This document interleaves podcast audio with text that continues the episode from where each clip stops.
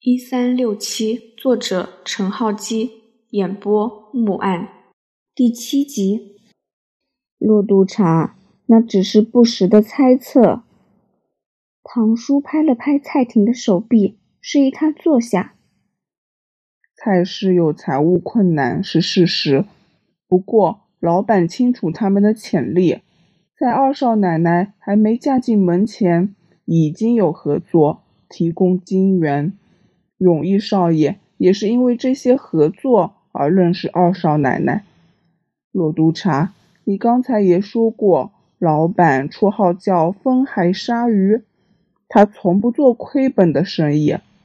我手上有大量文件证明，老板生前已经计划注资蔡氏。如果二少奶奶是凶手，他不是搬石头砸自己的脚吗？骆督察默不作声，只把目光从蔡婷身上移开，回到他的记事本上。蔡婷觉得骆督察这动作并非示弱，他的沉默不是认同堂叔所言，而是把自己的想法收起来，就像善于隐藏底牌的老练赌徒，故布疑阵，令对手猜不透他的打算。最后是死者的三子于永莲。骆督察对床上的老侦探说：“于永莲，二十四岁，就读于香港文化大学工程系，目前休学中。据说他跟死者并不亲近，不过对母亲却非常孝顺。于千楼住院时，他几乎每天都来探望母亲。”死者要求于永莲一是完成学业，一是进入集团工作。不过他另有打算，想成为专业摄影师。两人中间有摩擦。骆督察日前向唐叔问及：“假如犯人不是小偷，你认为凶手会是谁？”时，唐叔就透露了一些死者于永莲父子之间紧张的关系。不过，唐叔强调于永莲不会是凶手。哼，于永莲没有像嫂子那样大吵大闹，只是不屑地吐出一个“哼”字。以上就是于家个人的背景资料。我现在说一下事发前后个人在大宅里。嘟嘟，指标指着 “no”，就像阻止骆督察继续。什么？骆督察顿了顿，似乎忘记了对方无法说话。再说，师傅，你想问什么问题吗？是他们的资料？嘟嘟，电脑喇叭传来否定的答案。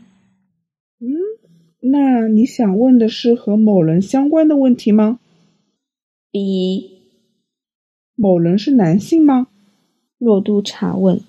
众人听到他的问题。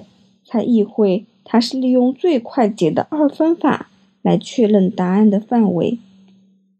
嘟嘟，随着这一声“不”，蔡婷差点吓得把心脏从喉咙里吐出来。是蔡婷吗？嘟嘟，胡妈愣住。是胡金妹。嘟嘟，在场的两个女人因为这连续两个 “no”。而感到不解，蔡婷正要发作，却听到骆督察问：“那你是想问关于于千楼的事情吗？”B，这个答案让五位嫌犯松了一口气，不过心里都冒起疑惑：这老侦探怎么对已死去的人特别感兴趣？先问到于永礼，现在又追问于千楼的事。师傅，于千柔的背景资料很简单，没有什么特别的可以说。虽然洛督察嘴巴上说没什么特别，手却翻弄着笔记本，只找到某一页才停下。于千柔，东海创办人于峰的独生女，死者阮文斌的妻子，育有三名孩子。这些之前也提到过吧？他今年五月因胰脏癌去世，终年五十九岁。勉强要说他婚后一年似乎患上了产后抑郁症。此外，没有什么特别的。师傅，你认为他跟案情有关吗？十字没有跳到 yes 或 no 之上，反而在画面中间有节奏的上下徘徊。你想说或者？读。这样子啊？你们有什么可以补充的吗？洛督察转向五人问道。个人相互对视，却没有人开口。没有吗？洛督察再次问道。那个胡妈战战兢兢地说：“或者没有什么特别，但老板遇害当晚是小姐过世后的百日祭，我准备了一些纸钱烧给小姐。”啊，对，这个我听王先生提过。骆督察说。他还说你定制了跟风影小筑一样的纸屋子。小姐一辈子都住在这个家里，我怕她在下面，其他房子都住不惯。胡妈眼眶渐红，似乎想起主仆之间的情谊。阿生想起当天到场调查时，房子里仍充满了焚香烧纸钱的气味。当时他还以为这家人是虔诚的佛教徒或道教徒，每逢周末都祭拜祖祀。那老头不是想说我老爸是被妈妈给杀死的吧？于永莲突然说：“这调侃一点都不好笑。”唐叔正要出言责骂，但众人却被屏幕的异动吸引住。